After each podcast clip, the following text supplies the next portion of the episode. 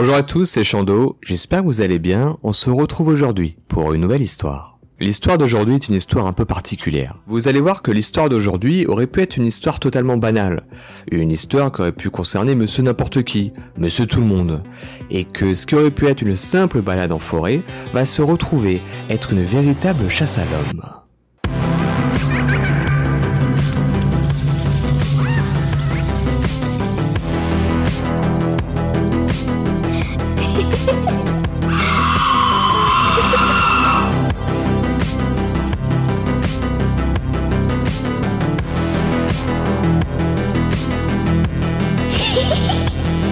Malgré quelques cas effrayants quand j'étais enfant, il n'y a eu qu'une seule fois dans ma vie d'adulte où j'ai vraiment ressenti une véritable peur. Je vis dans un village au milieu de la campagne anglaise. Pour brosser un tableau précis de sa taille, il y a une population de 4000 habitants.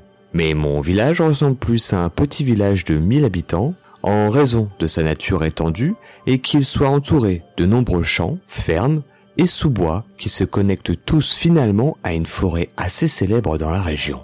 C'est un peu au milieu de nulle part et à cause de cela, les connexions téléphoniques et Internet sont notoirement mauvaises. Ayant vécu ici toute ma vie, je connais l'endroit comme ma poche. Je sais où se trouvent tous les sentiers publics à travers les bois, où ils se connectent, quels sont les raccourcis, et où traverser des ruisseaux profonds. J'ai fait des promenades dans cette région tout au long de mon enfance avec mes parents, et seul à l'âge adulte. Rien de mal ne s'est passé, je me sentais en sécurité ici. Cette histoire se déroule l'été dernier, en juillet après mon retour de l'université. Je n'avais pas encore trouvé de travail et j'avais fumé beaucoup d'herbe. Une habitude que mes parents méprisaient au plus haut point et que j'essayais donc de leur cacher en faisant des promenades nocturnes. De multiples joints pré-roulés cachés dans ma capuche. Comme d'habitude ce jour-là, ils sont tous les deux rentrés du travail vers 17h. Nous avons dîné, mais avons discuté un peu plus longtemps que d'habitude. À cause de cela, j'ai fini par partir pour ma promenade une heure plus tard que d'ordinaire, vers les alentours des 19h. Mais comme c'était l'été, le soleil brillait toujours. Donc honnêtement, je n'ai pas vraiment remarqué qu'il allait probablement faire nuit durant ma balade. Le bois le plus proche de ma maison est à moins de 5 minutes à pied. Vous pouvez voir à travers la zone dégagée assez loin jusqu'à ce que le premier ensemble de sous-bois obscurcisse votre vue. C'est donc là que je me dirigeais car je savais que cette piste prendrait moins de deux heures à faire et qu'elle mènerait sur le même chemin que celui où je me tenais actuellement. J'aurai donc largement le temps de fumer mes trois joints bien préparés et de faire en sorte que l'odeur disparaisse de mes vêtements pour éviter tout conflit avec mes parents. Toute cette zone est très populaire pour les promeneurs de chiens. Il n'est donc pas rare de voir d'autres personnes se promener par ici. Et comme c'est un petit village, tout le monde a l'habitude de dire bonjour à tout le monde. J'ai donc commencé à sortir de chez moi et j'ai allumé mon premier joint. Je marche en étant plongé dans mes pensées lorsque j'aperçois une silhouette à l'entrée du sous-bois. Un vieil homme sortait d'eux en lançant une balle à son collet à poil long. J'ai reconnu que c'était John qui vivait sur la route à côté de la mienne et qui connaissait très bien mon grand-père. Nous nous sommes donc arrêtés et avons pris le temps d'échanger une brève conversation. Tout en parlant avec John, j'ai vu un autre homme sortir des bois. Pas de chien, veste vert vif, très grand, et il avait une bonne dizaine d'années de plus que moi. John et moi avons discuté encore une minute environ, puis nous nous sommes dit très poliment au revoir. Il me prévient de ne pas rester ici trop longtemps car il va bientôt commencer à faire nuit. J'ai continué sur le chemin en direction du sous-bois et donc de l'autre homme. Alors que nous étions sur le point de nous croiser, j'ai levé les yeux pour établir un bref contact visuel. J'ai bêtement souri et j'ai dit bonjour comme tout le monde le fait ici. Mes yeux rencontrèrent instantanément les siens. Il me regardait déjà. Ses yeux sombres se fixèrent sur les miens et il ne souriait pas. Je ne le connaissais pas du tout, mais je savais que quelque chose n'allait pas chez lui. Il ne m'a pas répondu, alors j'ai ravalé ma politesse et j'ai regardé le sol tandis que nous nous croisions. J'ai accéléré un peu mon allure et avant d'entrer dans les bois, j'ai regardé sournoisement en arrière. L'homme marchait toujours dans la même direction en suivant John. Je me suis senti un peu idiot, je dois avouer. J'ai ri, j'ai maudit l'herbe que j'avais fumée pour m'avoir rendu paranoïaque, tout en rallumant un autre joint. Et j'ai recommencé à marcher dans les bois. Il faut environ 30 minutes en suivant le chemin à travers les bois pour arriver à l'autre extrémité. Le ciel était maintenant violet pourpre. La lumière tamisée obscurcissant les arbres. Je fumais déjà mon dernier joint et j'étais près de l'entrée du deuxième sous-bois quand je l'ai senti. Cette fameuse peur, paralysante, absolue, se frayant un chemin comme un courant électrique à travers chaque cellule de mon corps. Je n'avais jamais rien ressenti de tel auparavant, mais je savais ce que c'était. L'homme d'avant se tenait debout à la sortie du premier ensemble de bois. Il était juste derrière moi, à quelques mètres seulement. J'arrivais encore à distinguer sa veste verte dans la lumière déclinante. Comment il a fait pour me rattraper Et qui plus est, aussi rapidement? J'avais regardé en arrière plusieurs fois durant ma marche et il n'était pourtant pas là. Pendant une seconde, je me suis arrêté net sur place. J'ai lancé le spif de mon joint par terre et je me suis engouffré dans les bois. La seule voie possible qui s'offrait à moi.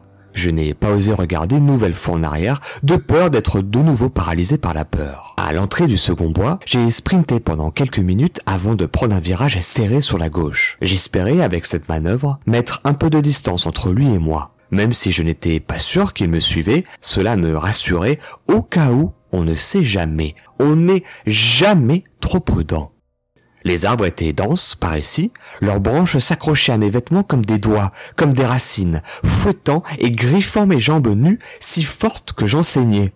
J'ai couru, couru, mais mes poumons protestant de douleur, me détestant pour avoir autant fumé, tandis que mon cœur se jetait contre ma cage thoracique en essayant de s'échapper de mon corps. Je n'en pouvais plus. Je me suis jeté par terre derrière un tronc particulièrement épais. J'ai bloqué mon dos contre ce dernier, les genoux contre ma poitrine, une main posée sur ma bouche pour étouffer ma respiration laborieuse, essayant désespérément de pomper de l'air dans mes poumons pour le prochain sprint. Quelques instants passèrent silencieusement, puis je l'ai réentendu. Des pas lourds cassant des brindilles derrière moi. Je n'osais pas regarder au cas où il me verrait. J'ai mon téléphone avec moi mais je sais que j'ai peu de chance d'avoir du réseau et je savais pertinemment qu'il m'entendrait parler, ou bien qu'il verrait la lumière de mon écran. Alors je n'avais ni l'audace et ni la stupidité d'essayer une manœuvre avec mon téléphone. Je n'ai pas honte de dire qu'à ce stade, j'ai commencé à pleurer. Les larmes tombaient silencieusement sur mes joues. Qu'est-ce que c'est que ce bordel? J'entends une voix grave s'exclamer au loin. Où es-tu? Je sais que tu es là. Je t'ai vu. Où es-tu? Je dois serrer violemment avec mes deux mains sur ma bouche pour empêcher mon cri de s'échapper. Je l'entends bouger autour de moi. Dans la panique, je trouve assez de courage en moi pour grimper lentement derrière l'arbre. Il était environ un 5 mètres derrière moi, me tournant le dos. Je reculai et mes yeux scrutèrent la zone attentivement. J'essayais de trouver une arme pour me défendre. J'aurais pris n'importe quoi. Il faut vraiment que je trouve quelque chose. Finalement, j'ai ramassé une pierre assez lourde et j'étais prêt à l'utiliser. J'ai examiné attentivement l'homme une nouvelle fois. Son dos est toujours tourné à moi, mais il me cherche à travers les arbres. Je le vois qui commence à se pencher plus bas vers le sol. Je le vois agiter ses mains, il fouille dans les broussailles. Il n'y a plus aucun doute maintenant. Cet homme est en train de chasser et sa proie, c'est moi. J'ai essayé tant bien que mal de réfléchir. J'ai pris la pierre que j'avais dans les mains et je l'ai jetée du plus fort que je pouvais sur ma gauche. Quelques secondes après, j'ai entendu la pierre tomber dans un fracas inondant la forêt. L'homme a alors rigolé et il a commencé à courir dans la direction du bruit. Je me suis alors mis à courir dans l'autre direction, essayant de mettre le plus de distance possible entre nous, mais j'étais aussi conscient que je m'éloignais de plus en plus de chez moi. Je savais qu'il devait y avoir un ruisseau quelque part à proximité. Si par chance je trouve le ruisseau, je peux le suivre car il est parallèle à certains des sentiers.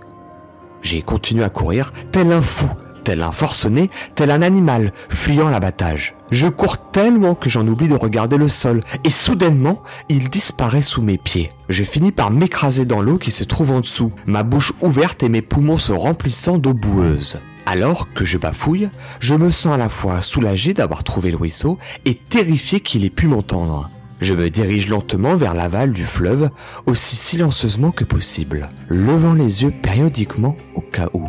Au bout d'un moment, peut-être une demi-heure, j'ai remarqué que les arbres commençaient à s'éclaircir, et j'ai réalisé que c'était la lisière du bois où j'aurais dû initialement sortir. Si je cours maintenant, je pourrais être chez moi en moins de 20 minutes. Je me suis relevé et j'ai sprinté aussi vite que possible à travers le terrain jusqu'au sentier. Je savais que la porte d'entrée était dans le champ adjacent. Ce n'était vraiment pas loin. J'étais si heureux, si soulagé que cet enfer allait bientôt se terminer. Mais j'entendais des cris à peine audibles loin derrière moi. Je jure que mes jambes ont failli céder sur le champ dès que j'ai entendu l'homme hurler. Il m'avait entendu depuis le début. J'ai tourné la tête et je l'ai vu sprinter hors des bois à toute allure en ma direction. Je me suis mis à sprinter toujours plus vite, les larmes coulant davantage sur mon visage. Tout ce que je pouvais faire, c'était courir. Alors croyez-moi, j'ai couru du plus vite et du plus fort que je pouvais. J'ai traversé le champ principal et je pouvais voir le clair de lune briller sur la porte en métal. Ma maison n'était plus qu'à 5 minutes à pied. Je ne me suis jamais autant concentré sur quoi que ce soit d'autre que sur cette porte métallique. Il était plus rapide que moi, je le savais. Il se rapprochait, me criant dessus tout le long. J'ai couru et couru, me jetant par-dessus la porte de la barrière et tombant sur la route. J'ai couru sur mon allée, j'ai ouvert ma porte d'entrée et je me suis jeté à l'intérieur courant directement dans le salon, en pleurant, en tombant, en criant de façon totalement hystérique et en pointant du doigt totalement terrifié sur la porte d'entrée.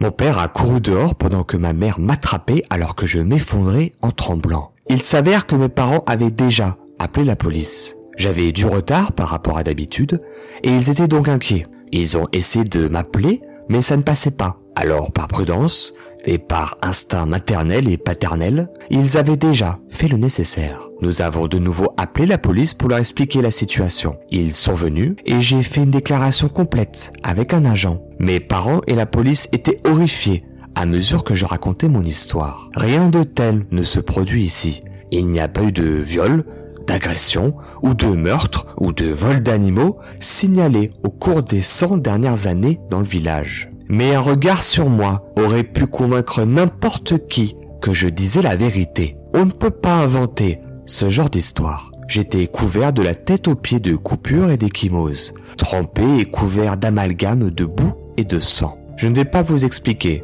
comment cette expérience m'a changé. C'est déprimant. Mais je dirais que ce qui m'effraie le plus, c'est qu'ils n'ont jamais eu de suspect et ils n'ont jamais retrouvé l'homme à la veste vert vif. Si ça se trouve, ce type me regarde au moment où j'écris cette histoire. Et c'est ainsi que s'achève notre histoire. Et comme d'habitude, si cette vidéo vous a plu, n'hésitez pas à la liker, la partager et la commenter. Et si vous ne voulez pas que j'envoie l'homme à la veste vert vif vous faire un petit coucou chez vous, n'hésitez pas à vous abonner à ma chaîne YouTube, à mon Spotify et mon Instagram, ça m'aide beaucoup. Quant à nous, on se retrouve très bientôt pour une nouvelle histoire c'était Chando. D'ici là, portez-vous bien. Ciao.